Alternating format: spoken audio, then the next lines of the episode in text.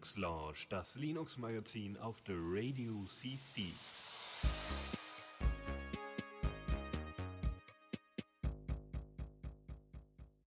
Einen wunderschönen guten Abend hier zur Linux Lounge.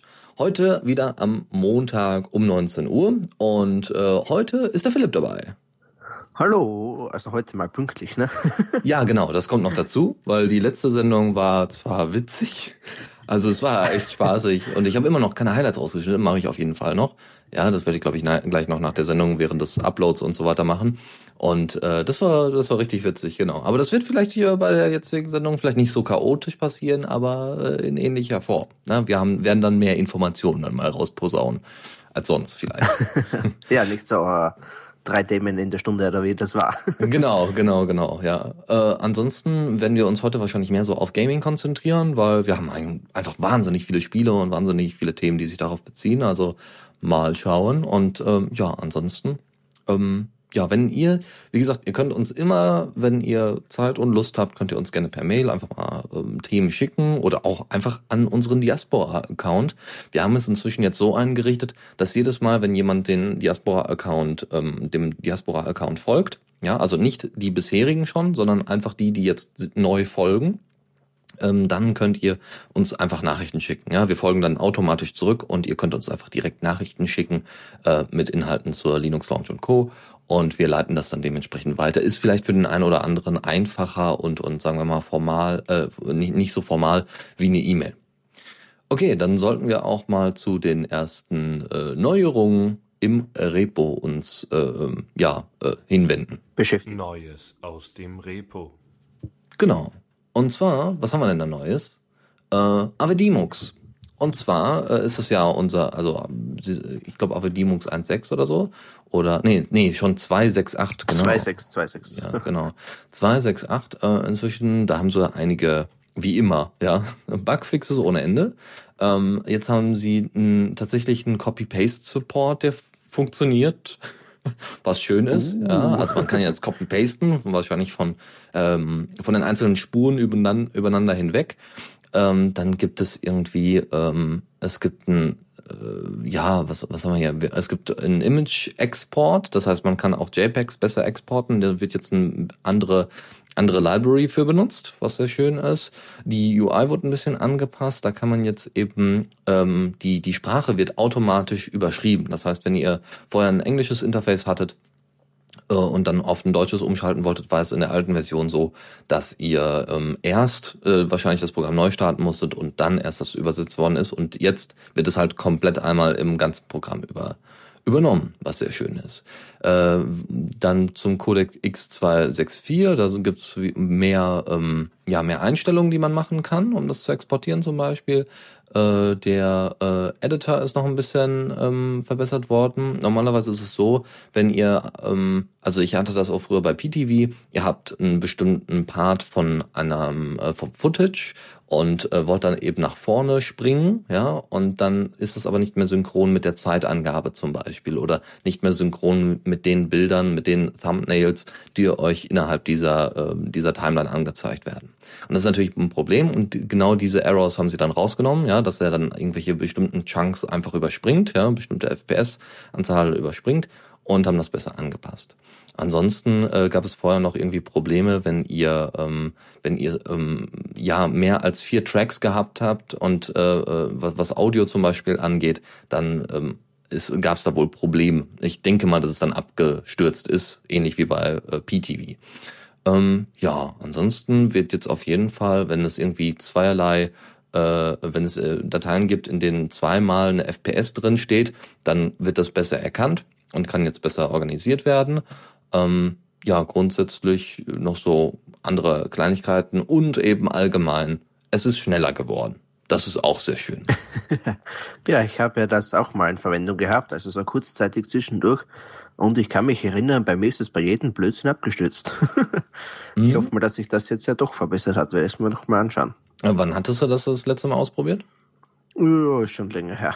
ja. Ja, ja, das ist also, das war auch bei Caden Live bei mir so. Ich habe ja früher auch YouTube-Videos tatsächlich gemacht und geschnitten und so und ähm, ja, wollte dann eben, hatte dann gerade den Sprung von Windows zu Linux gemacht und wollte dann eigentlich von Magic's Video Deluxe rüberspringen zu Caden Live, ja. Und damals Caden Live ist halt dauernd abgeschmiert und du musstest eigentlich die ganze Zeit immer quick safen, also die ganze Zeit immer zwischenspeichern und das ist halt, äh, ja, war nicht besonders schön. Es ist quasi, der Zustand von Caden Live ist der heutige Zustand von Audacity. Ja, also wenn zu viel drin ist, kackt's ab. das ist echt äh, schade eigentlich für beide Programme. Caden Live aber soll inzwischen wohl deutlich stabiler laufen. Gut, aber äh, da wir gerade schon bei Audacity waren, es gibt eine Alternative. Richtig, und zwar, ich denke, Ocean Audio soll das eigentlich heißen, aber im Video spricht er das immer anders aus, ist mir aber egal. Das ist gleich wie mit Latex. und äh, das Ganze ist einfach vom Prinzip her wie Audacity nur ungefähr, ich würde mal sagen, die Hälfte der Funktionen ist mal mindestens weniger. Ähm, ich habe das heute äh, zwischenzeitlich mal getestet, mhm. einfach um zu probieren, wie es so ist. Vielleicht ist ja äh, bei mir auch beim Aufnehmen einfacher, aber ich habe dann gemerkt, ähm, dass das Ganze am Mac zumindest ein wenig ruckelt, warum auch immer. Aber sonst gefällt es mir eigentlich ganz gut. Es ist relativ einfach aufgebaut. Man hat ja auch diese Wave, äh, Waveformen, die braucht aber, glaube ich, keine Sau. Naja, ja, Entschuldigung, ich wollte hier nicht schimpfen. äh, ist kein Problem, das ja. ist äh, kein öffentlich-rechtlicher Sender. Nein, ich meine nur, das sind Dinge, diese, also die sind in meinen Augen überflüssig. Mir reicht da, wenn ich dieses äh, Spektrometer oder wie das heißt habe. Ähm, was ein wenig schade ist, es gibt aktuell direkt selbst noch keine Rauschunterdrückung dabei. Ähm, aber ansonsten ist das Ganze ja mit äh, wie heißt das, VST-Plugins erweiterbar. Ja. Mhm, das ist schon mal sehr schön. Ähm, aber VST-Plugins gibt's, glaube ich, gibt's die unter Linux auch in der Form? Also. Äh, ich glaube schon, ja. Weil die sind doch, glaube ich. Soweit ich gesehen habe, warte mal. Obwohl, ich glaube, LMMS nutzt VST-Plugins, aber ich glaube, die sind kostenpflichtig. Aber da bin ich mir nicht so ganz sicher bin ja nicht so im Audio-Editing, also wirklich Musik-Editing. Ja, ich eigentlich auch nicht. Ja, okay, also vielleicht weiß ja irgendjemand im Chat, wie das da aussieht, dann einfach mal bitte mit einer äh, dementsprechenden Markierung, also mit entweder unten meinem oder äh, Philips Namen mit drin, ja. Benutzernamen, dann sehen wir das auch, dann leuchtet das auf. Ähm, aber da wir gerade auch wieder bei Audio sind, es gibt äh, ein Projekt, das nennt sich OpenAV und das ist jetzt in der 1.1 Version veröffentlicht worden und das soll, wenn ich das richtig verstanden habe, ähm, äh, dieses RT, äh, also RT äh, FX, also Effects, ist irgendwie auch so ein, äh, so ein Effekte, äh, so ein Effekte-Plugin-Ding, ja, ähm, und äh, das gibt es auch nur kostenpflichtig wohl. Und da haben sich jetzt Leute hingesetzt und haben nach und nach eben für Leute, die eben äh, Musik machen oder Musik machen wollen und Effekte noch hinzufügen wollen, mit einem Equalizer und Echos und keine Ahnung, oder auch einfach Loops machen wollen, die haben äh, RTFX gemacht. RT, also E-A-T-Y. FX. Und haben jetzt in der 1.1 Version, also das sind so einzelne Module wohl, und äh, es gibt da so Beispielprogramme wie zum Beispiel Loop. Und Loop ist äh, nichts anderes als ein Programm für ähm, ja für Loop, äh, Loops. Das heißt, ähm, es läuft funktioniert so ein bisschen wie äh, Launchpads. Ja, also man kennt das ja bei Beatboxern. Die haben dann immer so, ein, so, ein, so eine Platte mit einzelnen Knöpfen, leuchtenden Knöpfen drauf und können dann eben im Rhythmus ihre einzelnen Aufnahmen abspielen und aufnehmen und so. Das ist ganz cool. Ähm, vor allem ne so, so ein einzelnes Live-Set da selber direkt live zu remixen ist bestimmt eine coole Sache. Ähm, so, und so ähnlich funktioniert eben Loop und äh, Loop hat eben äh, mehrere äh, Plugins, unter anderem eben jetzt neu dazugekommen Satma. Das ist für Störungen, also so Distortion-Effekte wird das genutzt, ja, um zum Beispiel so, ähm, was ist denn, über, äh, ja, äh, über Steuerung und so weiter zu generieren äh, oder Rauschen zu generieren. Dann gibt es äh, Quasar und Quasar ist nichts anderes als ein Equalizer und das sind eben so kleine Minimodule und die sind sehr einfach zu handeln, also nicht besonders kompliziert, da haben wir aber trotzdem relativ viele Einstellungen. Und es gibt Della und Della ist eben vor allem für Echos gedacht oder für ähm, ja so für versetztes Hallen, sagen wir mal. Also es ist nicht, dass man irgendwie Raumeffekte oder sowas direkt erzeugt, das kann man natürlich damit auch machen, sondern wirklich für kurzzeitige Effekte, äh, für kurzzeitige Echos. Ja, und das findet sich dann alles eben im Beispielprogramm Loop und ich, man kann die, glaube ich, auch noch von äh, in andere Programme mit reinbringen. Und äh, das sieht ganz nett aus und da hat auch äh, gibt's auch sehr, sehr viele schöne Beispielvideos dazu. Deswegen ähm, schaut euch das mal an, hört euch das mal an, das sieht echt klasse aus. Ja, ich habe auch kurz reingeschaut, das schaut wirklich witzig aus. Also äh, gerade in den einem, ich glaube im 1.0 Video, wie er da herumdrückt und auf einmal ist das und das schnell ein Effekt drinnen, den man eigentlich glaubt, dass der eigentlich äh, extrem viel Arbeit macht. Ne? Mhm, genau. Ah, ja, jo. all- allgemeine Audiobearbeitung unter Linux, äh, ähnlich wie Videobearbeitung, braucht immer noch ein bisschen Hilfe. Ja, also das wäre wär ganz schön. Äh, ja, dann gibt's, äh, wenn es jetzt um, ja, dann gibt's was Git-mäßiges, so Git-bezogenes. Was Git, ist denn, genau, ja. was ist denn Git-Blit? Gitblit ist so ein Java-Zeugswerk, also eine Java-Webanwendung für das Arbeiten halt mit äh, Git-Repos, also was man halt so alles damit macht. Ähm, und das ist jetzt in der neuen Version rausgekommen. Natürlich wurden ein paar Sicherheitslücken geschlossen, so wie es halt immer ist. Und was ich ganz cool finde, was sie eingebaut haben, einen Issue-Tracker, also einen Dings, ne, so wie Bug-Tracker, sowas ähnliches. Und äh, was sie, glaube ich, ziemlich sicher von Git äh, Hub auch abgeschaut haben, was auch im Artikel hier steht, äh, diese Pull-Requests. Auf jeden Fall eine coole Idee. Und was ich halt irgendwo schade finde, dass das ganze Java ist. Ja gut, also wenn du eine große Installation hast, es soll wohl Java ganz toll sein. Also das soll super skalieren und so und wird auch oft noch eingesetzt. Deswegen kann ich mir gut vorstellen, dass Ja. es wirklich für sehr große Installationen ist, also Red Hat oder äh, Oracle oder sowas, dass die Ja. sowas dann nutzen könnten. Ja, Denke ich mir eher, ja. Ja, Aber für kleine Dinge, ja. nö, da kannst du ja auch einfach äh, ja ein sehr einfach zu nutzendes GitLab oder sowas aufsetzen. Dann, Ja, ähm, genau. Also das ist, äh, sieht wirklich ganz hübsch aus mit Grafik. Also ist so ein bisschen so ein GitHub in Java geschrieben in äh, ja für gro für sehr große Installationen. So sieht das äh, danach aus. Und jetzt designtechnisch nicht so hübsch, aber grundsätzlich äh, sehr schön anzusehen. Funktionell halt. Genau, funktionell, aber äh, ähm, trotzdem sehr, sehr hilfreich, diese ganzen Grafiken sich das anschauen zu lassen, an, anzeigen zu lassen. Gut, dann wären wir mit äh, der Rubrik auch durch. Und dann geht's weiter mit der folgenden. Newsflash. Genau. Und da haben wir was anderes Tolles. Und zwar die Samsung Backdoor. ja, genau, ja. Äh, also ich habe das, ist glaube ich mittlerweile schon eh wieder ein zeitlichen her. Äh, als ich das gelesen habe, hat es mich ja doch ein wenig geschockt. Aber jetzt haben sich ja doch wieder ein paar Sicherheitsexperten zu Wort gemeldet. Also vielleicht grundsätzlich erklärt, Backdoor sollte vielleicht oder sollte zumindest bekannt sein, aber es ist einfach eine Hintertür im System, ähm, wo ein externer halt ohne Login, ohne alles drauf zugreifen kann. Und angeblich ist das eben in diesen, äh, in den Handys und Tablets und weiß nicht was von Samsung eingebaut. Ich glaube hauptsächlich was Handys, Handys und äh, Tablets. Und das Ganze lief jetzt so ab, also zumindest haben sich da jetzt ein paar geäußert dazu, dass da übers Modem äh, Kommandos ausgesendet wurden, also empfangen wurden, übers Mobilfunknetz äh, gesendet wurden und übers Modem empfangen wurden, was ja in jedem Handy drinnen ist und was auch, ich denke mal, 90 Prozent bei der Leuten eingeschaltet ist, die ein Smartphone mit Internet haben. Und damit konnte man dann aufs Dateisystem zugreifen. Was ja, ja, nicht allzu angenehm ist, würde ich jetzt mal sagen. Nee. Und angeblich, also angeblich, was sage ich eigentlich? Genau. Äh, dieser Dan Rosenberg, oder Dan, Ro- ja, Dan Rosenberg wird er wahrscheinlich ausgesprochen, ähm, hat dazu jetzt gemeint, dass das Ganze eigentlich dazu dienen könnte, dass man äh, Fehlerbehebung bei diesem Modem eben machen kann. Also, keine Ahnung, wenn das Internet nicht geht, dass da eben Pakete gesendet werden und empfangen werden und dass dazu eben der Dateizugriff erfolgt. Das passiert auch nur äh, unter einem eigenen Benutzer in einem kleinen Bereich von den Systemen. Ja, Hm. Okay. Ähm, aber ist die also inwieweit das dann stimmt, ja. Hm. Ja, also man kann eigentlich alles äh, vor, äh, ja, äh, vorschieben. Das haben wir ja auch bei, bei Facebook zum Beispiel gesehen, die dann, oder, oder bei Google, die mit ihren äh, beiden Möglichkeiten äh, oder beiden vorgeschobenen Gründen, das Internet weiter zu verbreiten äh, ne, und der Gesellschaft somit Ja. etwas ganz Tolles zurückzugeben, ähm, eigentlich nur weiter ihr Monopol ausbauen wollen und mehr Kohle scheffeln wollen. Ähm, so, und so sehe ich das wahrscheinlich ja auch. Also, das ist äh, das, äh, dieser Richtig, ja. vorgeschobene Grund, so von wegen, ja, wir wollen ja eigentlich nur helfen, deswegen gibt uns mal Ja, Zugriff, genau, ja. äh, nicht so hübsch ist. Ja. Na, Ja. Wir werden sehen, ja. genau.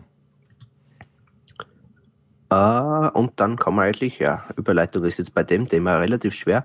Nvidia updatet ja regelmäßig die Treiber, glücklicherweise, sonst hätten wahrscheinlich einige Spieler ein Problem bei der ganzen Geschichte. Und jetzt ist es so, dass sie also ältere Geräte dann nicht mehr unterstützen mit der kommenden Version. Ähm, was steht da? 1. April oder so, 2016, also eh noch ein zeitlichen. Aber die werden immer übers Jahr aktualisiert oder über mehrere Jahre. Und die hauen dann einfach die alten äh, Geräte raus. So. Mhm. Und ich glaube einfach, also im Artikel wird das zumindest so dargestellt, dass sie das damit machen, damit die Treiber immer relativ klein bleiben. Also aktuell, das, äh, die Leute schreien deswegen auf, weil auf einmal jetzt ihre Grafikkarte da nicht mehr unterstützt werden soll. Wobei aber die Treibersoftware nur in einen anderen, in diesen uh, Legacy-Driver überschoben wird, sage ich jetzt mal. Und ja, ja wir werden sehen. Unter Linux gibt es ja dieses Nouveau, oder wie man das ausspricht. Genau, Nouveau. Ja. Deswegen, also ja. äh, genau, das ist eigentlich äh, eine relativ gute Idee, weil ähm, so nach und nach das mal auszumisten. Ich meine, ich, ich finde es immer noch besser, als wenn jetzt äh, äh, Grafiktreiber, also wenn jetzt für jede einzelne äh, Grafikkarte da ein einzelnes Paket geschnürt wird, ja, weil dann wird es wirklich schwierig. Aber so äh, ist es ja ganz schön. Man hat eben die aktuellsten Grafikkarten äh, sind dabei Richtig, und ansonsten ja. hat man eben alles im Legacy. Ja, also ist alles weiterhin der Fall. Nur wie lange das dann noch weiter betreut wird, also wirklich nachhaltig noch betreut wird, wie lange es dafür noch Support gibt für den Legacy-Bereich, ähm, das wäre dann vielleicht nochmal eine Frage. Ja, stimmt natürlich. Aber ich denke, dass da Nvidia äh, durchaus bereit ist, das weiterhin zu betreiben. Ne? Mhm.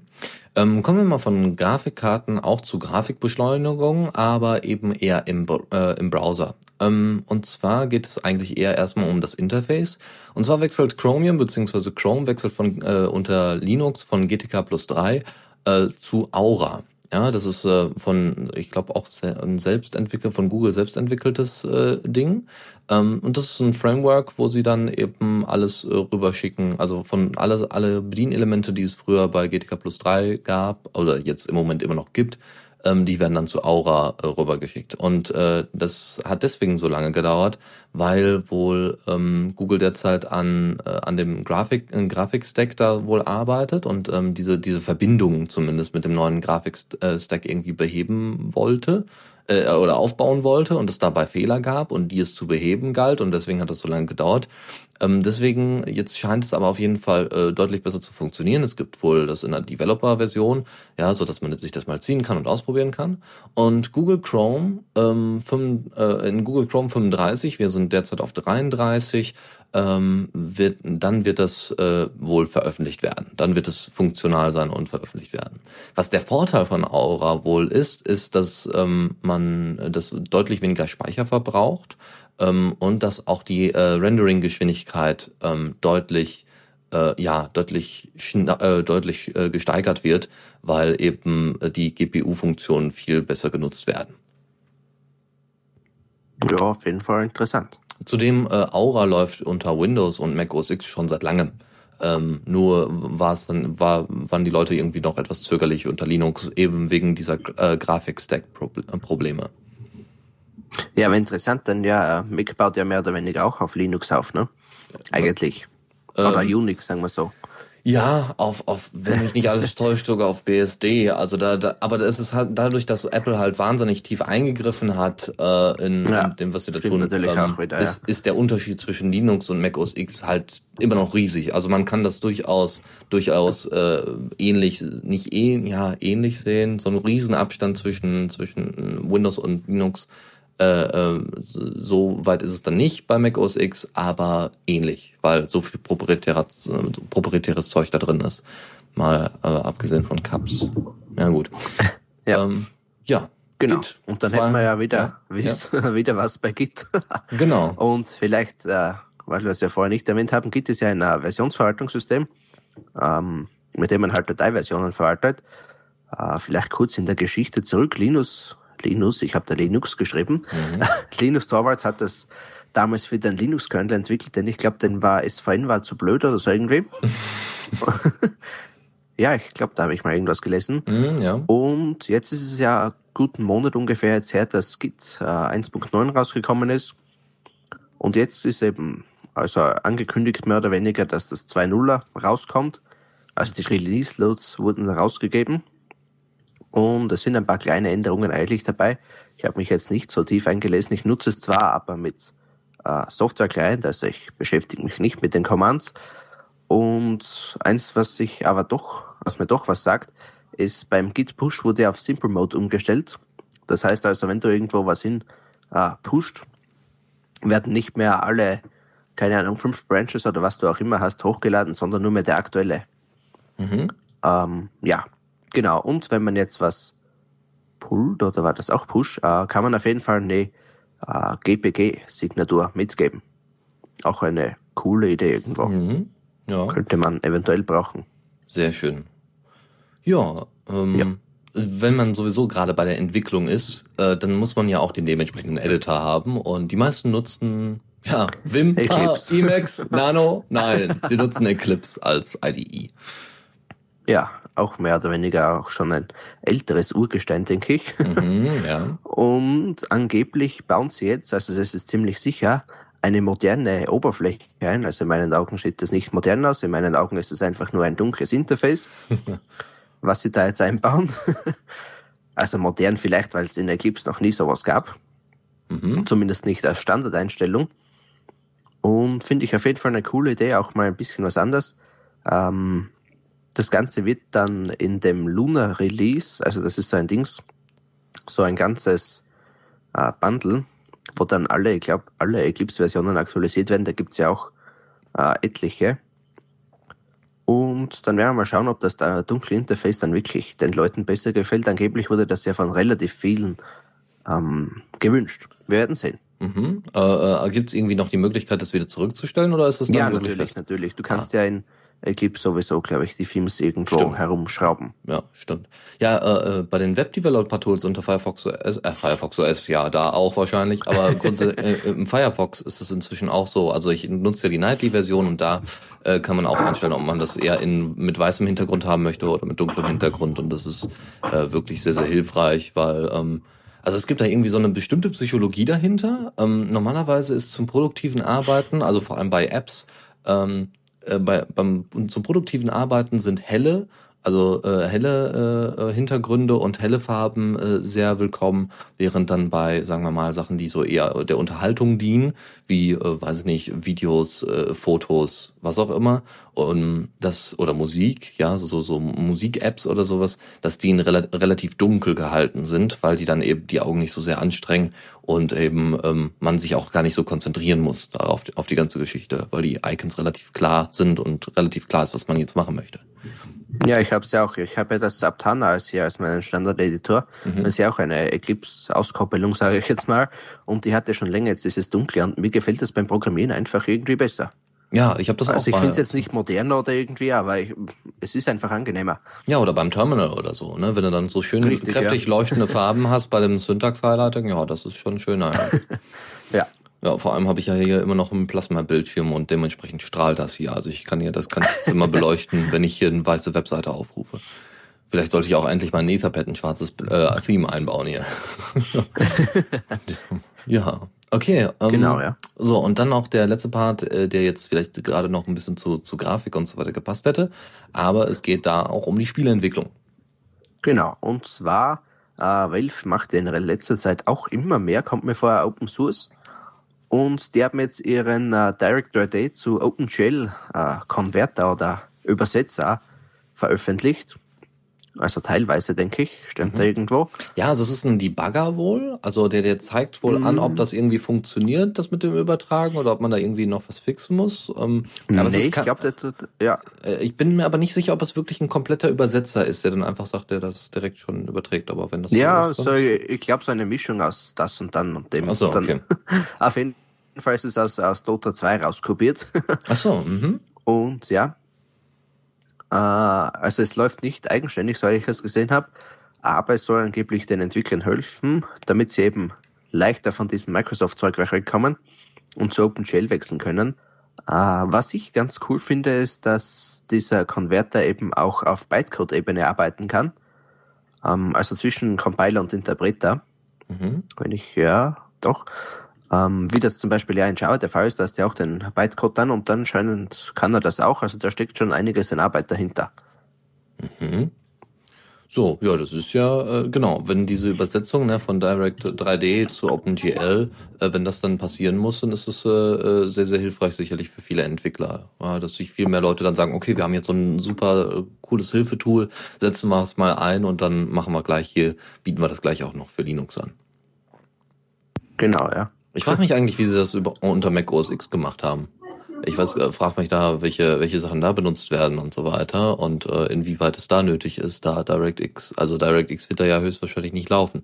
Oder Direct 3D. Nee, mit Sicherheit nicht. ja, also da muss dann irgendwie was anderes eingesetzt werden. Aber nun gut. muss uns ja nicht kümmern. Hauptsache, es wird auf Linux alles portiert. genau. Obwohl, könnte auch sein, dass sie das auch unter OpenGL nutzen. Aber nun gut, anderes, anderes Thema. Ich denke schon, ja. Ah, also Minecraft zum Beispiel läuft sicher unter OpenGL. Mhm. Da wir gerade mhm. unter, ja. äh, da wir gerade sowieso bei Spielen sind, passt folgende Rubrik natürlich sehr gut dazu. Zockerecke. So, und zwar, äh, was haben wir denn da Feines? Wir haben als allererstes die News der Woche überhaupt, nämlich dass Crytek endlich äh, offiziell die CryEngine für Linux angekündigt hat. Und ähm, witzigerweise ist derzeit so, so ein Gaming Developer Congress, bla, in San Francisco und dort wollen sie das auf jeden Fall vorstellen. Das heißt, in der nächsten, nächsten Woche wird wahrscheinlich ähm, so, so nach und nach ein paar Videos dazu kommen, ja, welche Spiele bereits schon un unter der CryEngine laufen. Vielleicht gibt es so kleine Teaser, so von wegen, wir haben übrigens auch Crysis portiert oder sowas. Mal gucken. ja, weiß, wir, wir freuen uns. So wir, nebenbei, ne? Genau, so nebenbei. Äh, das wäre natürlich super, aber groß, also größtenteils sieht das sehr, sehr gut aus. Ähm, ja, also das, weil auch sich allgemein viele Spiele da, dafür angemeldet haben, irgendwie Rome oder oder Rise oder so. Es gibt so ein paar Spiele, äh, die auch durch durch Crowdfunding und so weiter reingekommen sind, die gleich gesagt haben, ja, wir werden auch eine Linux-Version veröffentlichen. Da haben erstmal alle positiv aufgeschrien und zweitens, ja, wir basieren auf der Crytek Engine und also Cry Engine und alle fragen sich dann, hm, das heißt, theoretisch muss es ja die Cry Engine dann auch unter Linux geben. Und äh, da haben dann natürlich schon viele spekuliert und da war auch irgendwie ganz klar, dass das auf jeden Fall kommt. Jetzt gab es nochmal die offizielle Meldung dazu. Und wie gesagt, es wird hoffentlich äh, so das eine oder andere Video doch geben von diesem Developer Congress, äh, so dass man da sich ein bisschen was angucken kann, ob das denn flüssig und gut und toll läuft und wie das dann dann unter Linux aussehen könnte oder auf einer Steambox oder sowas. Ja, ich denke ja schon, Crytek macht sich keine halben Sachen, ne? Das denke ich auch. Ja, also da, das, das wird, glaube ich, sehr, sehr gut laufen, ja. Ja, äh, wer so auf, auf Retro-Spiele steht, ja, also genau das Pendant zu Crisis, also genau das Gegenteil davon, ähm, der kann sich vielleicht mal einige Bundles äh, angucken, die so derzeit rumlungern. Also äh, auf Holase könnt ihr euch sowieso sehr viele Bundles, äh, die aktuellsten Nachrichten zu Bundles und so weiter anhören. Ähm, wir haben jetzt mal das Retro-Bundle rausgegriffen und zwar nennt sich das das Bundle Stars Bundle und zwar Neo Retro Bundle kostet derzeit irgendwie um die vier Euro und äh, ist noch neun. genau, das Bundle Bundle. äh, es ist noch, äh, noch ähm, neun Tage ist es noch verfügbar und enthält vier Linux-Spiele mit den dementsprechenden Steam-Keys. Und dazu gehört einmal Jetson Runs Gold. Das ist ähm, 2D, das ist so ein 2D Side-Scrolling Shoot'em Up. Also ihr habt so einen kleinen Jet äh, so, so, so auf der auf der linken Seite, ja, und auf der rechten Seite kommen dann dauernd von links, äh, von rechts nach links kommen dauernd irgendwelche Feinde und ihr ballert die dann da kaputt und könnt euch dann eben, ähm, ja, ist so ein bisschen wie Asteroids, nur halt eben als Sidescroller so ungefähr. Und das sieht schon sehr nach äh, ja japanischem Flimmerkastenspiele aus, weil dauernd irgendwelche Effekte da am rumleuchten sind. Aber es ist ganz cool und wenn es dann auch unter Linux läuft, umso besser. Ähm, dann zwei Spiele, die sehr ähnlich sind, weil es Nachfolger sind aufeinander und zwar einmal 3079 äh, und 3089. Das sind Polygon-Ego-Shooter, also das ist wirklich einfach sehr schlechte Grafik, aber für die damalige Zeit sehr cool. Also wirklich große, große Polygone, die ihr da abknallen könnt, so ungefähr. Mit ein bisschen Textur drüber. Mehr ist es eigentlich nicht. So, aber es ist, für die damalige Zeit war das wahrscheinlich super. Ähm, ja, und äh, ja, finde ich, finde ich, sah sehr hübsch aus. Guckt euch das mal an. Das, sieht, das sah echt klasse aus. Und noch als letztes, äh, was unter der DOS-Box läuft, ist es Realms of Arcania.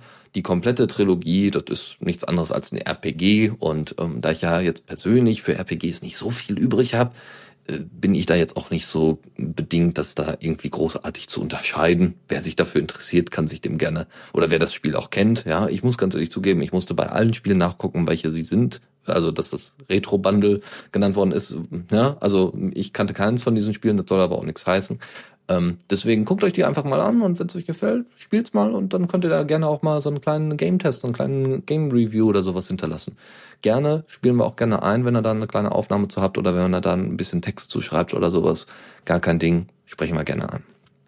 Da wir gerade bei 3079 und 3089 waren, ähm, geht's auch weiter hier mit, mit Sci-Fi-Zeug, nämlich Earth 2140 oder 2140 ich weiß nicht, wird man das in Zukunft so sagen? Gut, wir werden es nicht mehr miterleben, aber wir haben ja 1900, aber wir sagen ja heute auch nicht 2000 noch was. Das ist auch doof. Wir werden wahrscheinlich ja, sagen. Ich denke, das wird bei 2140 bleiben. Ja, das denke ich nämlich auch, genau. Ähm, der Hersteller RuneSoft ähm, hat eine äh, Linux-Version von diesem Spielchen veröffentlicht. Das gibt's auch, äh, soweit ich weiß, bei Steam. Es ist so ein Strategiespiel, ist natürlich grafisch sehr begrenzt und es ist auch eher so im Sci-Fi-Bereich, also so Story, ja, storytechnisch, wenn man das in einem RTS, ich glaube, es ist sogar RTS, ich bin mir nicht sicher. Äh, also all, allgemein ist es ein Strategiespiel, ähm, äh, ja, aber es ist grafisch jetzt nicht so aufwendig, aber gut, ist auch eher Retro. Ähm, ja, genau. dann was anderes. Ich jetzt kurz, äh, ja, jetzt habe ich auch meine Überleitung, weil wir gerade vom Bundle Bundle gesprochen haben. Wir kommen jetzt nämlich zum Indie Bundle beziehungsweise zur Indie Gala. Mhm. Ähm, das ist sowas ähnliches wie das Humble Bundle, soweit ich das jetzt mitbekommen habe, nur dass da das Geld an die Developer geht. Glaube ich jetzt zumindest, außer ich habe mich hier irgendwie falsch informiert. Ähm, also beim Humble Bundle ist es auch so. Also du kannst halt Humble ja, gut, etwas spenden, ja. kannst äh, genau, du kannst noch irgendwie dem dem EFF, also der Electronic Frontier Foundation etwas äh, spenden und noch anderen oder Charity Zeugs und eben äh, den Entwicklern selbst. Genau, und ich glaube, dieses Indie, also Indie Gala geht direkt nur an die mhm. äh, Entwickler. Und da gibt's jetzt im aktuellen Supreme Bundle gibt's jetzt zwei Linux-Spiele dabei. Ähm, das eine ist Little Racer Street und das andere ist Probably Entry. Ich lese da immer Anarchie. und ja, ähm, das Little Race, ist so ein Top-Down-Rennspiel ich weiß nicht, kennt man das vielleicht noch, dieses äh, RC Races, also sowas ähnliches. Ja, ja, ja. Ja, ja, dieses genau, Re äh, Remote Controlled Cars. Ja, genau, genau, genau, ja. Ja, ja, genau, diese so, ja, um, ähm, da wird sich auch. Von oben runter. Mhm. Und eben, das gibt schon ab 1 Dollar und ab, jetzt ist aktuell 5,29 Dollar, gibt es eben dieses Probably Entry auch dazu. Ja. Wobei ich da noch nicht so wirklich durchblick, was das genau jetzt ist. Es ist immer ganz hilfreich, wenn man sich dann irgendwie Gameplay-Videos dazu anguckt, um dann überhaupt mal so einen Eindruck davon zu bekommen, was für Spieler das sind. Ähm, es gab irgendwie mal sehr, sehr coole Indie-Spiele, wo du einfach so einen, so einen Strich oder so einen Block oder sowas gespielt hast. Ich weiß leider nicht mehr, wie Hello, my name is Frank oder so. Ich weiß nicht, irgendwie einen ganz komischen Namen hatte das auf jeden Fall. Oder my name is Thomas. Mm, ähm, war, war ganz witzig. Äh, weil, weil es wahnsinnig schwierig zu erklären war. Auch das Spiel Splice war auch so ein absolutes Indie-Spiel, wo es äh, alles so sehr organisch äh, war und Splice ist normalerweise oder Splicen ist normalerweise im biologischen äh, Kontext äh, quasi ähm, ja wichtig, um, um sagen wir mal, Genmaterial, also das heißt hier die, die Basenpaare und so weiter zu synthetisieren, also zu kopieren. Da ist es dann wi wichtig und da hat man dann eben halt so ein, so ein Puzzlespiel draus gemacht. Und das in irgendeiner Form ordentlich zu erklären, anstatt den Leuten einfach ein YouTube-Video zu geben, ist halt manchmal doch recht schwer. ja. Gut, kommen wir mal zu einem kleinen Spiel, was äh, mich persönlich an Toy Story erinnert hat. Ihr kennt ja sicherlich von Toy Story, ne? Äh, ne? Disney kennt ihr ja höchstwahrscheinlich. Ähm, könnt ihr sicherlich die, die kleinen grünen Soldaten, ja, das so, so dieses typische damalige Spielzeug, die kleinen grünen Soldaten, die dann da rumgelaufen sind und äh, Armee gespielt haben. Und so ähnlich sieht das Spiel Running with Rifles aus. Das sind auch so, ihr seid, ihr seid selber ein kleiner grüner Soldat, natürlich nicht mit der Bodenplatte da unten, aber ihr rennt dann da rum und schießt dann Leute ab und so, ja, also so ist von oben, also ihr habt eine Ansicht von oben und könnt dann eben auch alle eure Kollegen sehen. Und äh, ihr seid halt sehr klein und könnt dann mit der Maus dementsprechend dorthin ziehen, wo ihr hinziehen wollt. Und ähm, grundsätzlich seid ihr immer Teil eines größeren Squads und könnt dann dementsprechend strategisch vorangehen oder euch verstecken oder wie auch immer und das könnt ihr ähm, dann nach und nach ausprobieren. Das sieht echt witzig aus, weil es ist nicht irgendwie Realität, besonders realitätsnah oder an Realität gebunden, sondern es ist, es hat auch einen sehr, sehr schönen Stil einfach grundsätzlich, äh, sehr schönen Grafikstil Und äh, das ist sicherlich mal ganz interessant, wenn man so einen kleinen Pausenshooter einfach braucht, so für zwischendurch mal. Das ist sicherlich ganz witzig. Erinnert mich, hat mich irgendwie auch so ein bisschen an Cubeman erinnert, ja, wo auch viel geschossen wird, aber wo es auch Bum, immer so, bum. genau, wo es auch so eine Top-Down-Geschichte gab. Gut, äh, dann äh, gibt es noch, genau, das sind übrigens ähm, die die kommenden, das sind alle kommenden äh, Spiele, die jetzt gleich noch bis zum Ende der Kategorie kommen. Das sind alle Spiele, die derzeit ähm, ja äh, bei Steam im im Early Access Bereich äh, zur Verfügung stehen. Das heißt, entweder sind die Spiele noch nicht fertig oder Steam ist gerade dabei, die zu übertragen in äh, Steam selbst. Ja, also in, in den, äh, in, in den Steam-Spielebereich, dass ihr das kaufen könnt später. Und ein Spiel davon ist Forge Quest und da werden wir wieder, würden wir wieder auf RPGs zurückkommen, weil es ist nichts anderes als ein RPG in 3D. Ihr habt auch wieder so einen, so einen Top-Down, so eine Top-Down-Ansicht, ähnlich wie bei Running with Rifles oder ähnlich. Tatsächlich könnte man das eher mit Pokémon oder Zelda oder sowas vergleichen. Ja, also ihr rennt da, da rum und bla bla bla. Und, aber das ist in 3D. Das heißt, die Animationen sehen viel süßer aus und äh, ihr habt wirklich so, so 3D-Figuren und 3D-Elemente und die werden dann halt in solchen kleinen, ne, das ganze Spielfeld ist natürlich auch wieder aufgeteilt in so, so Quadrate und so und ihr könnt dann da Leute kaputt hauen mit euren kleinen Schwertern und habt dann so Megabosse und müsst die dann auch kaputt hauen. Das ist total süß. Und ähm, Ihr könnt das sogar im Multiplayer spielen, was ich besonders cool finde. Ähm, ihr könnt dann halt mit vier Spielern da also auf eine Riesenkrabbe losgehen und dann denen da ohne Ende äh, äh, Punkte abziehen, beziehungsweise euch dann XP-Punkte äh, holen und weiß ich nicht, wahrscheinlich auch irgendwelche Level aufsteigen und Sachen sammeln und Tränke zusammenmischen, was halt so ein RPG normalerweise bietet, größtenteils. Genau, und äh, ich, schmeiß mal kurz ein hier. Äh, Tux hat gerade im Chat geklärt, Early Access eben das Spiel noch nicht fertig. Und ähm, wenn es noch nicht auf Steam ist, dann ist es auch nicht bei Early Access kaufbar. Das ist dann im Greenlight-Zeugwerk, glaube ich, drinnen. Mhm. Genau. Genau. Ja. Aber äh, schön ist eben, dass da auch der Marker schon dran war für Linux, äh, ne, dass das für Linux veröffentlicht wird und ähm, ja, dann gucken wir mal, wenn es dann endlich veröffentlicht wird. Äh, ein anderes Spiel, was ich mir jetzt schon auf die Liste gepackt habe, war äh, Planet Explorers. Äh, wer's, wer kennt Star Wars äh, Night of the Old Republic? War Anfang der 2000er, war das mal ein sehr, sehr, oder war das noch in den 90ern? War das noch in den 90ern? Bin ich alt. Äh, ähm, Star Wars äh, Night, Knights of the Old Republic war auch ein RPG, aber eins, was mir gefallen hat.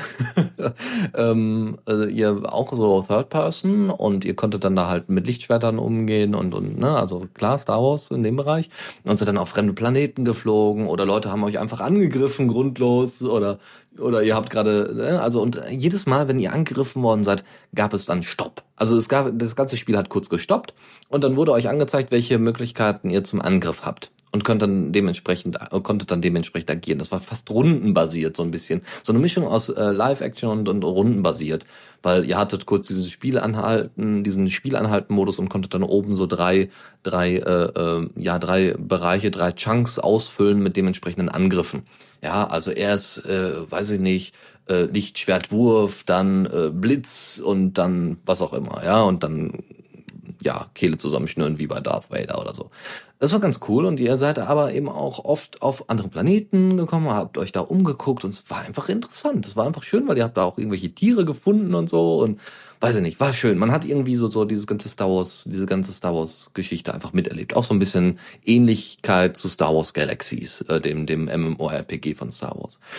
Ähm, ja, so. Jetzt aber zu Planet Explorers wieder zurück. So ähnlich funktioniert Planet, Planet Explorers. Nur ist es nicht so realitätsnah, also nicht, nicht, nicht mit dem Anspruch, dass irgendwie alles sehr real aussieht oder so, sondern grundsätzlich ist es einfach, ähm, es ist auch 3D, es ist auch ähnlich wie dieses RPG von Star Wars ähm, und es ist auch eher auf Action ausgelegt. Das heißt, ihr habt dann da auch äh, ne, mehrere Planeten, könnt ihr da rumfliegen mit dem Jetpack und so und könnt ihr da irgendwelche Tiere äh, ja anschießen oder sowas. Das ist ganz, das ist ziemlich cool.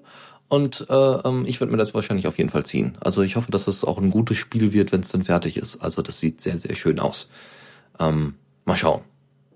Ein anderes Spiel, also im Moment ist irgendwie alles sehr so auf, auf äh, Science Fiction ausgelegt, was sehr gut ist, weil ich bin ein großer Science Fiction Fan.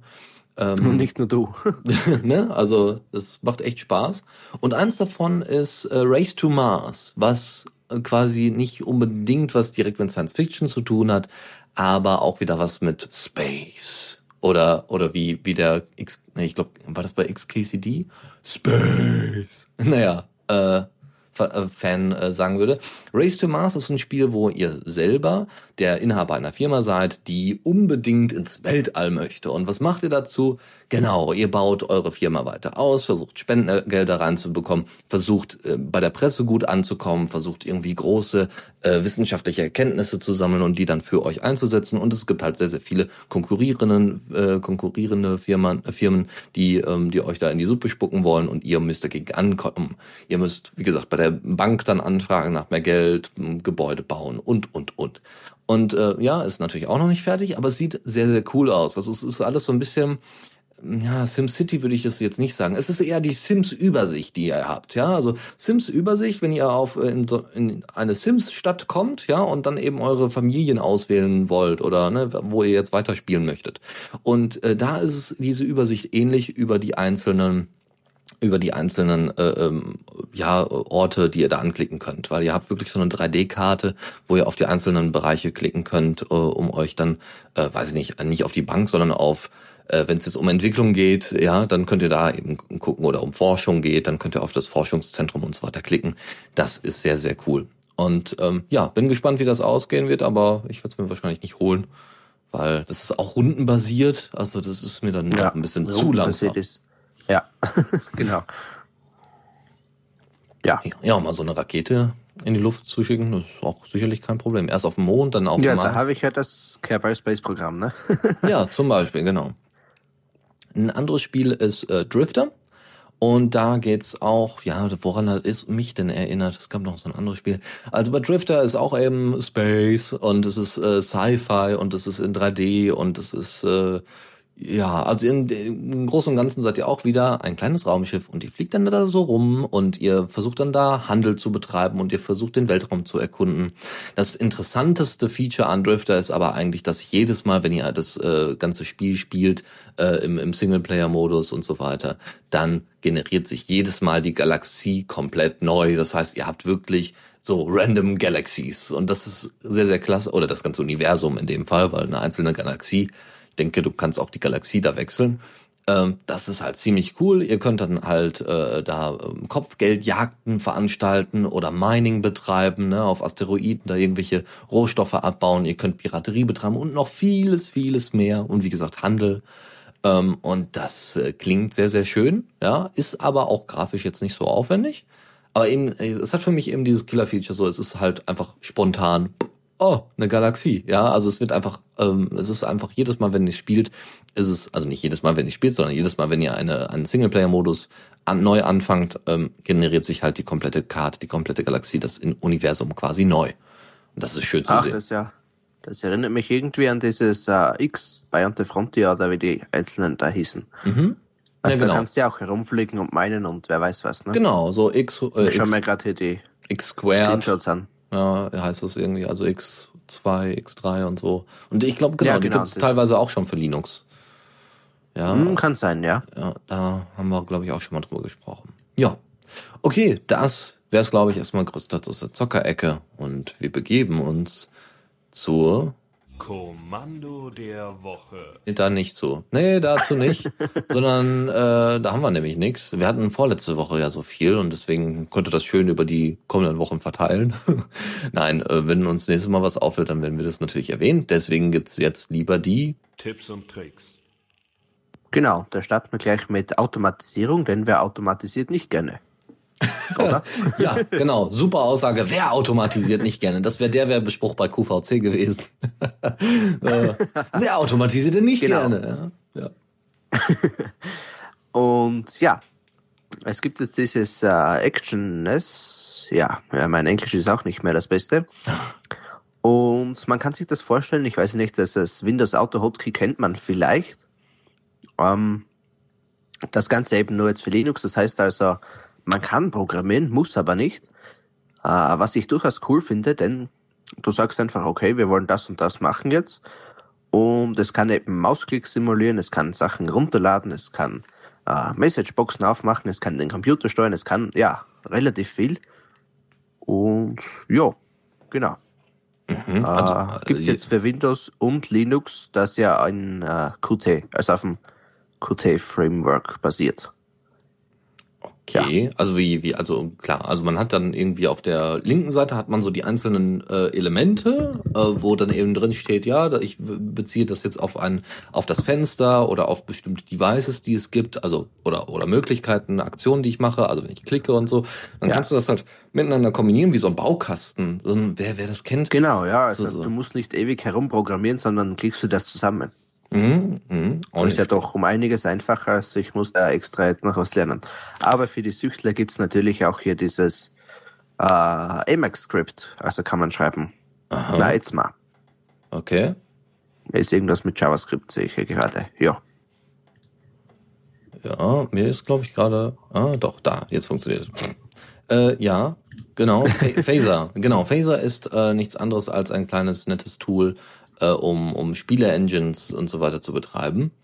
Ähm, ich wollte aber gerade noch was zu, zu Actioner sagen, weil ich habe äh, mal das bei mir so eingestellt beim Laptop, dass jedes Mal, wenn ich, also ein, ein kleines äh, Shell-Skript gebaut, wenn ich in einem anderen WLAN bin, dann äh, ändert der automatisch meinen Status. Das heißt, wenn ich an der ähm, Universität bin, ändert der meinen äh, Java-Status. Wenn ich äh, im Labor, also bei meinem Hackerspace bin, oder wenn ich zu Hause bin, dann wird das dementsprechend angepasst. Und so ein Skript könnte man zum Beispiel dann mit der mit Actioners machen.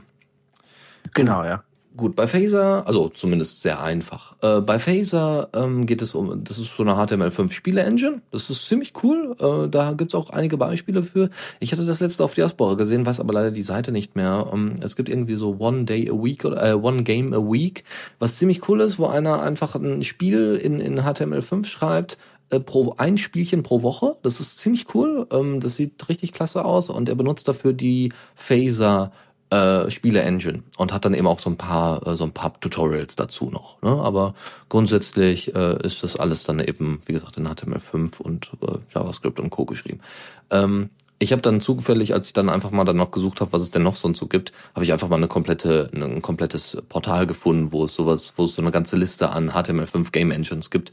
Und das Ding heißt natürlich HTML5GameEngine.com. Und äh, ja, das haben, packen wir einfach mit in die Show Notes. Dann könnt ihr euch das mal angucken. Das ist bestimmt interessant für die Leute, die demnächst noch äh, Spiele entwickeln wollen. Wenn ihr das macht, schickt uns die doch einfach mal zu. Zum Testen, zum Vorstellen, wie auch immer, vollkommen egal, wenn ihr noch irgendeinen Entwickler sucht oder so und ihr habt schon irgendwie was angefangen, ein paar Screenshots oder so. Äh, ja, oder ne? Schickt er einfach mal zu uns und wir, äh, ja, wir werden das gerne mal ein bisschen promoten, wenn es ein gutes Spiel ist. Ja. Okay, ein ganz anderes Thema. Es geht eher darum, wenn ihr euer Spiel dann fertig habt, packt ihr das auf ein CMS. Ja, ihr wollt das ja irgendwie schön gestalten Genau, und so. holt Ne? das ja natürlich mit HTML als CMS natürlich. Das Ganze nennt sich natürlich HTML-Y, also HTML, Mhm. würde ich jetzt mal daraus schließen. Ähm, ich habe mir das angeschaut. Ich glaube, Thomas Leister hatte da den Artikel diese Woche mal. Oder was erst heute, keine Ahnung. Irgendwo musste er den Artikel haben.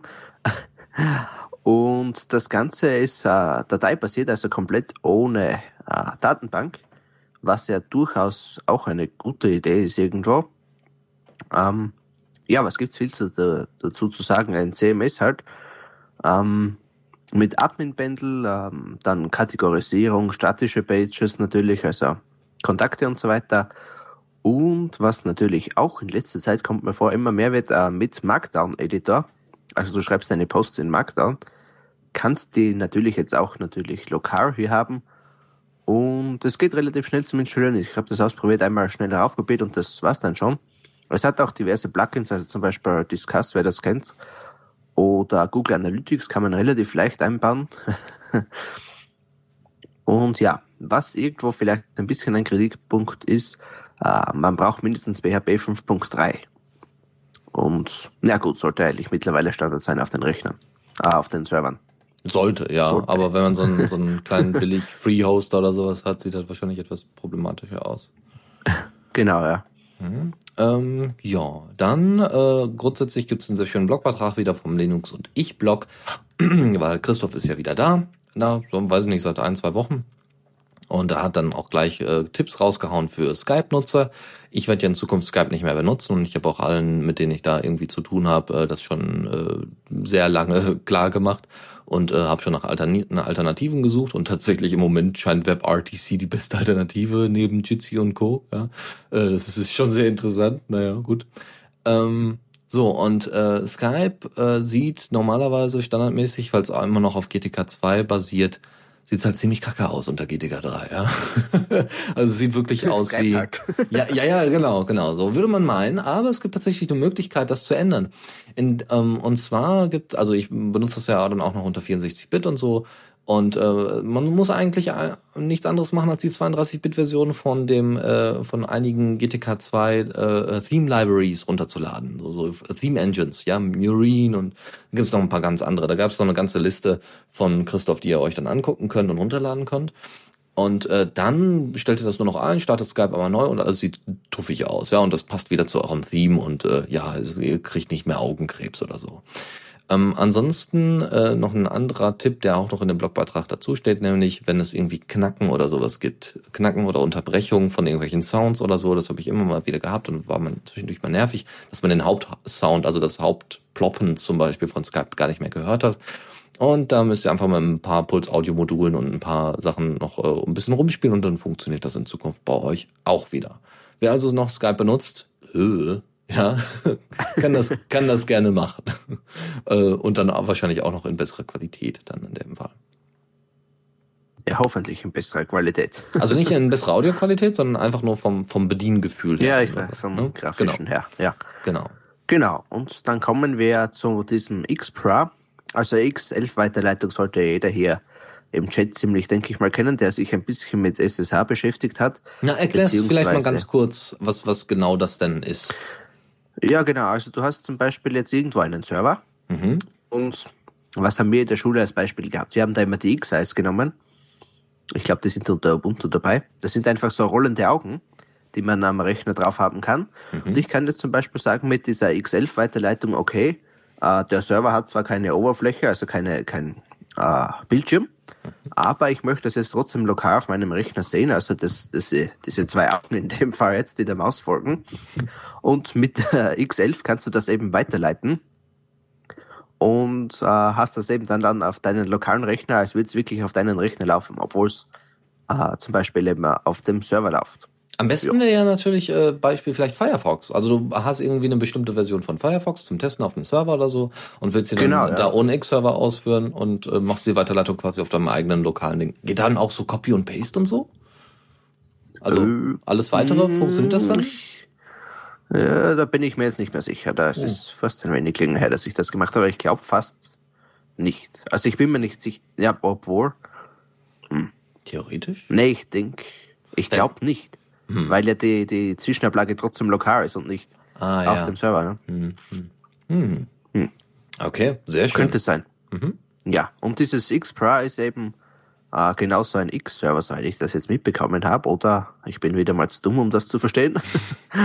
ähm, auf jeden Fall gibt's ja für Mac das Ganze auch schon, das heißt nur X-Quartz. Denn äh, Apple hat gesagt, wir brauchen das nicht auf den normalen äh, Mountain Lion, was damals 10.8, ja. Ähm, wir brauchen dieses X-Weiterleitung nicht mehr, braucht man nicht. Also, dass das hier auf dem Rechner läuft. Ähm, und da gibt es eben dieses X-Quartz, das hat fast das gleiche Logo. Also, mal schauen, vielleicht packen wir es noch in die Shownotes dazu. Äh, ich habe mir gedacht, hä, das muss ja das gleiche sein, als wenn man nur das kleine Logo sieht. Und dieses X-Pro macht eben das genau, dieses X-Server. Du hast es eben dann als auf der entfernten Maschine drauf, sagst da eben zum Beispiel mit Xterm ist es da gemacht und startest das an und kannst dann eben diese Session, diese Display-Session auf den lokalen Rechner holen. Mhm. Ja. Hm, ja, sehr schön. Ja, finde ich eine ne coole Sache. Ist sicherlich zum Ausprobieren oder so. Ja, theoretisch Richtig, würde das ja. beim Pi, also du, die, das heißt, der meiste Grafikaufwand, der ja auch betrieben wird, so, so 3D-Beschleunigung und so weiter, würde das dann ausgelagert werden? Weißt du das? Ja, wenn. Mm, ja, Das läuft, glaube ich, halbe halbe. Also, mm, die Tastenkommandos und so weiter werden sicher mal auf den Server gesendet. Äh, grafisch, denke ich, wird's aber lokal gerendert. Zumindest teilweise. Ist ja kein Mm. VNC, ne? Nee, das ist richtig, das ist richtig, genau. Weil dann könnte man das natürlich super für ein Pi benutzen, ja, wenn man das Pi nicht äh, quasi nicht belasten möchte zu stark, äh, aber trotzdem Stimmt, die Information ja. auf dem Pi haben möchte, dann ist das sicherlich eine coole Sache.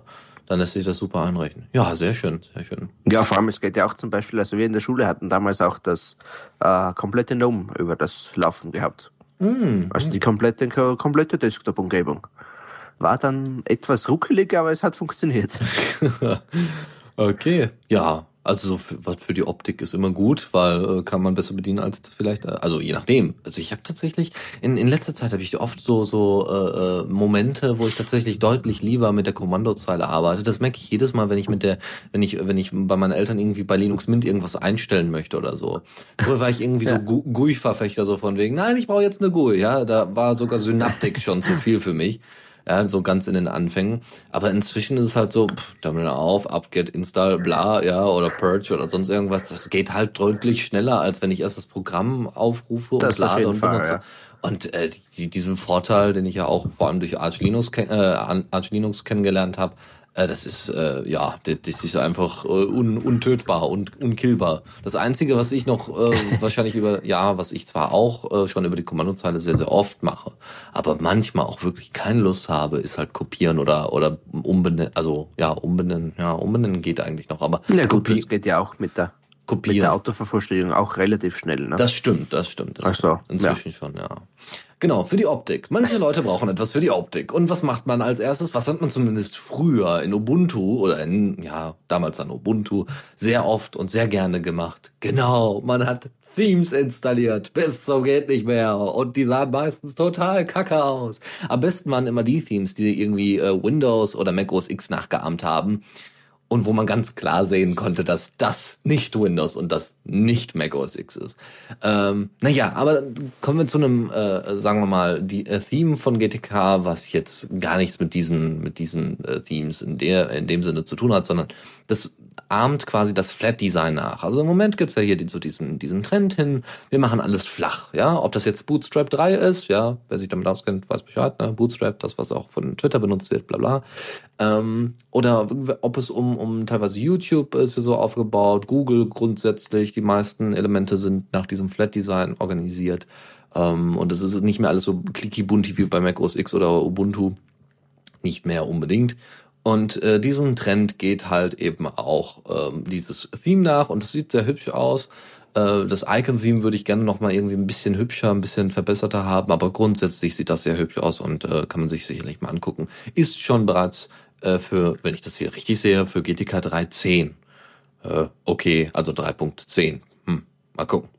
Ähm, ja, angucken, ausprobieren, Spaß haben. Ähm, und noch eine andere Geschichte, und zwar hat der äh, Gabberdaum von äh, ja, Gerastbohr hat äh, ein eigenes Wiki, nämlich foss-it, äh, foss-it.de, ähm, also ein Wiki davor, äh, da hat er ein eigenes Doku-Wiki aufgesetzt und dort hat er eine ganze Liste von FOSS-Projekten zu bestimmten Rubriken hinzugefügt. Das heißt, wenn ihr irgendwo für bestimmte äh, Angelegenheiten bestimmte Programme braucht, dann guckt doch einfach mal bei, bei ihm rein, ja, in dieses, in äh, dieses, äh, in diese Liste und ähm, ja, vielleicht findet ihr da genau das, was ihr sucht. Das ist äh, ja eine sehr einfache Version von Alternative 2, sagen wir mal, ne, wer die Seite kennt, wo ich immer mal wieder drauf gucke, ob es irgendwie Alternativen, äh, Open Source Alternativen gibt. Es gibt aber noch irgendwie anderes, äh, FOSS Alternative oder OSS Alternative oder sowas. Äh, das ist tatsächlich auch nochmal eine komplette Seite, wo die sich äh, damit auseinandersetzt. Alternativen, Open Source Alternativen äh, für ja pro, äh, proprietäre Software zu finden. Das wäre es auch mit dieser Rubrik. Ja, und damit sind ja, wir nämlich am Ende der Sendung. genau, mehr gibt's nicht. Ja, ähm, ja, pünktlich. Also wir haben pünktlich angefangen, haben pünktlich aufgehört. Besser kannst du gar nicht laufen. Ich bin ja ganz überrascht. Also ist ja, ist ja fast langweilig, ja. Kein Mikrofonausfall, nix, gar nichts, alles äh, tutti. Das ja, heute ja hat ja auch mein Internet gehalten. Interessanterweise. Ach ja, genau. Ich, genau, eine Sache fehlt noch, äh, beziehungsweise zwei Sachen fehlen noch. Genau, wie gerade äh, ähm, Fanti richtig gesagt hat im, im Chat. Ähm, das ist, war nicht äh, OpenAV, äh, was 1.1, was wir angepriesen hatten, ja, also wo Sat, äh, wo wo es um das, äh, wir hatten ja gerade Ocean Audio äh, und danach haben sie wir übergeleitet zu äh, Sound Zeug, ja. Und dann haben wir über RT Effects gesprochen. Und RT Effects ist auch wirklich dieses, dieses Bundle, ist wirklich diese, diese Plugin-Reihe. Ähm, und äh, OpenAV äh, ist quasi die Webseite, die das Ganze betreibt. OpenAV Productions ist die Seite, die das betreibt, aber OpenAV ist wohl die Firma wahrscheinlich oder das Projekt oder äh, der Name. Aber RT Effects ist ähm, ja quasi die die, äh, der richtige Name der ganzen, der ganzen Pakete da, äh, der ganzen Plugins. Ansonsten, äh, ja, genau, äh, zu Metro. Metro habe ich äh, angespielt heute, mal ganz kurz, ja, nach sieben Stunden runterladen, weil Internet und so ist halt schlecht. sieben Stunden, ja, das war schon heftig, aber ähm, hat auch Spaß gemacht. Wie also, groß ist das? Äh, das sind irgendwie 7,9 Gigabyte oder so. Müssen wir nochmal nachgucken. Aber, ja, bist du. ja, Freunde, das macht Spaß hier. Und das kriegst du, weiß ich nicht. Ich frage mich auch, wie die Leute das auf eine DVD. Ja gut, wird da nochmal komprimiert und so. Ja, gut, okay. Ja gut, da hast du die Double-Dings-DVDs, das sind ja eh schon 8 Gigabyte frei, ne? Ja. Die Double-Dings. Ja, wie gut. heißen sie? Double Layer. Nee, Double nicht Double Layer. Die anderen. Double Layer? Da gibt's ja noch eine. Jetzt, ich wusste gar nicht. Ich greif mal darüber. ich frage mich eigentlich, also kann das ein normales DVD-Lesegerät lesen? Ja, Double Layer heißt. Ich habe hier gerade eine Box in der Hand. Ach so, ich kenne tatsächlich. haben, also, ja. Also, also ich habe DVD Plus äh, 8,5 Gigabyte. Ich sage jetzt nicht den Markennamen. Ist auch egal. aber die gehen ganz, ja, aber die gehen ganz normal. Mhm, das ist ja interessant. Ja, ich bin, weiß ich nicht, nach der Kassette habe ich aufgehört mitzuzählen, glaube ich. An dem Datenformat. nach dem VHS-Tape, ja, weiß ich nicht. Da bin ich äh, stehen geblieben. Nee, weil mich tatsächlich diese, diese, äh, sagen wir mal, ich habe hier noch ein paar äh, DVDs, RWs und so weiter, aber gut. Kommen wir zum eigentlichen Spiel nochmal ganz kurz. Metro äh, Last Light hat mir netterweise Tuxi ähm, vor kurzem schon mal vorgestrickt und dann will ich ihm das alles ne, wieder bezahlen. Super. Äh, war jetzt vor kurzem, ich weiß nicht, ob es immer noch so ist, im Angebot bei Steam und ich hab's jetzt und ich hab's auch angespielt, so die ersten paar, paar äh, Sektionen. Und es macht einfach Spaß. Es ist stimmungsvoll, man muss sich auf jeden Fall drauf einlassen, ja, ganz wichtig, drauf einlassen auf das Spiel und nicht noch im Hintergrund irgendwie Podcasts oder sowas hören, wie ich das meistens mache bei ihr Spielen, die mich nicht interessieren. ähm, es ist wirklich sehr atmosphärisch, sehr gut gemacht ähm, sehr teilweise auch sehr schön überraschend und sehr sehr verstörend und sehr dystopisch und das mag ich einfach ja es ist es, äh, es ist nicht angstmachend in dem, äh, in dem Sinne wie Amnesia angstmachend ist, so teilweise eben so, so Horrorelemente, also bis jetzt noch nicht, ja, sondern es ist wirklich eher von seiner Atmosphäre her, ähm, dystopisch. Also wirklich so, so, ach du heilige Scheiße, ja. Oh nee, Mutanten, was zum Teufel. Was ich aber ein Problem habe, ist, äh, den Anschluss zu finden, weil Last Light ist natürlich die zweite, schon das zweite Spiel von Metro, also zweite Metro-Ausgabe ist der Nachfolger von Metro 2033, äh, 2033. Und da würde ich, äh, hätte ich natürlich auch gerne mal 2033 gespielt, um eben zu erfahren, äh, wie denn die Vorgeschichte ist zu Metro Last Light. Um, ähm, aber wie gesagt, gibt's ja noch nicht für Linux, die erste Version, deswegen muss ich jetzt erstmal noch warten. Aber grundsätzlich Waffen sind gut, ja, ähm, mit der mit Maus und Tastatur. Ich spiele normalerweise wirklich nur mit ne, Steuerknöpfe und so und ich spiele jetzt auch nur auf normal, ja, weil ich will auch irgendwie Story und will auch Spaß haben. Das heißt im Sinne von, ich will mich nicht daran äh, komplett kaputt spielen, sondern ich will einfach ähm, das, das schön durchspielen, vielleicht zwischendurch mal ein bisschen sterben, aber eben nicht so, dass ich irgendwann verzweifelt bin und sage, Scheiße, brauche ich alles nicht, ja. Bei Halo ist das vielleicht eine andere Geschichte, ja, da, da mache ich das dann gerne. Aber um die Story auch irgendwie mitzubekommen und nicht dauernd irgendwelche äh, langen Pausen zu haben, weil das, äh, weil die Mission gerade zu schwer ist. Ähm, ja, das sieht sehr, sehr schön aus. Es ist grafisch, äh, grafisch sehr schön. Und ich, es, es wundert mich persönlich, es nutzt gar nicht mal so viel von der CPU. Weiß ich nicht. Alle Kerne so auf 20 Prozent. Äh, das ist nix. Also da, da habe ich mich doch persönlich sehr gewundert. Ähm, ja, aber sehr schön. Sehr gut. Und wie schaut's von der, äh, von der Grafikkartenauslastung her aus? Ähm, die habe ich tatsächlich nicht in Conky drin, also kann ich das nicht nachempfinden, aber da sieht's wahrscheinlich anders aus, ja. Aber äh, ja, grundsätzlich, wie gesagt, grafisch sehr hübsch und nutzbar und spielbar und äh, ja, doch, ist echt, ist wirklich eines der super Spiele auf Linux derzeit noch. Äh, mal gucken, wie das in der Zukunft aussieht. Leider gibt es keinen Multiplayer-Modus, was wahrscheinlich auch nochmal cool gewesen wäre, wirklich so einen Shooter zu haben und dann so in Dystop auf dystopischen Maps darum zu spielen. Ich glaube, das wäre richtig, richtig cool gewesen. Nur ich glaube, der Multiplayer-Modus, ja, vielleicht gibt's das ja in dem nächsten Metro, wenn es dann auch unter Linux veröffentlicht wird. Das wäre natürlich richtig fancy. Aber grundsätzlich lebt das Spiel einfach von seiner Atmosphäre her. Du läufst ähm, durch solche, du läufst ja durch solche Untergrund, also ne, die Welt ist quasi zerstört durch Atombomben und Co. und Atomanschläge und bla und äh, äh, Mutanten über der Erde und eben die in Anführungszeichen normalen Leute unter der Erde und dann gibt's auch noch Faschisten und äh, die äh, Kommunisten und so, die sich da gegenseitig bekriegen und so äh, unter der Erde teilweise. Und das ist sehr, sehr interessant. Ähm, weil du eben, also sehr detailgetreu, weil du dann da auch rumläufst und äh, dann auch bei Gesprächen einfach zuhören kannst und die dich dann auch ansprechen und so. Das ist sehr, sehr, sehr gut gemacht und deswegen hat man da dementsprechend irgendwie ein Gefühl so von wegen, ich bin jetzt wirklich gerade hier und da werden Geschichten erzählt und du kriegst das irgendwie mit halbem Ohr mit. Und äh, die deutsche Synchro, so wie ich das bisher gesehen habe, ist äh, ziemlich gut, finde ich. Ja, also auch so Lippensyn Lippensynchron. Ich habe da schon ganz andere Spiele erlebt ja, wo dann eben der Mund sich schon seit einer Minute geschlossen hatte und es wird einfach weitergequatscht und du weißt aber nicht, wer spricht, weil alle die ihre Klappe zu haben und die Mimik gar nicht mehr dazu passt und so. Äh, nee, das sieht derzeit ziemlich gut aus, also schon eines der deutlich besseren Spiele. Wie gesagt, ich werde es auf jeden Fall noch weiterspielen. Ich weiß nicht, ob ich jetzt gleich noch weiterspielen werde. Ich glaube, ich habe jetzt gleich erstmal was anderes Wichtiges zu tun. Mal schauen. äh, und dann, äh, ja, wie gesagt, kann ich jedem empfehlen. Ja, sonst äh, weiß ich nicht. Äh, hast du noch irgendwie Spiele auf der Liste irgendwie, dass du noch irgendwie Spiele, äh, die auf jeden Fall holen willst? Oder jetzt eine von denen, die wir vorgestellt hatten? Mm, also das, äh, was war denn das? Dieses Drifter hört sich für also. mich ganz cool an. Also das werde ich mir schon überlegen. Mhm. Ich habe auch geschaut, das kostet aktuell 12 Euro, also nicht allzu teuer. Mal ja. schauen. Genau. Ansonsten einfach, ja gut, ist ja auch noch Early Access. Das heißt, du kriegst dann auch noch richtig mit, wie sich richtig, das so es wird noch länger. Genau, das ist ja Hoffentlich 12 Euro kosten nicht. nicht so wie, äh, was war das? Ich glaube, Seven Ways to Die, ne? Das gleich auf 30 oder so hochgeschnittelt ist. das weiß ich tatsächlich nicht. Das weiß ich tatsächlich Ich glaube, das kostet jetzt 30 Euro. Oder was? Äh, Daisy, eins von beiden. Mhm. Das kann gut sein. Aber gut, jo. nee, ja, äh, genau. Deswegen einfach schön alles auf die Steam-Liste und dann gucken, was passiert. genau. Ah ja, ja, die werden also also Steam, also Valve wird ein absolutes Monopol auf Linux erstmal aufbauen und dann gucken wir mal, was daraus wird.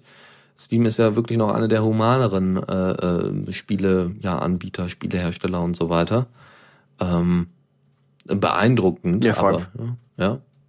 Ja, ich freue mich vor allem über die Aktionen, ob es jetzt zu Weihnachten ist oder zu Ostern oder keine Ahnung wann, äh, wenn du dann da, keine Ahnung, zehn Spiele um zwei Euro kriegst. Mm, ich bin immer noch geil auf den, auf den äh, Steam äh. Also ich will den unbedingt ausprobieren. Ich will unbedingt gucken, ob man damit wirklich spielen kann, ob man damit einen Shooter spielen kann.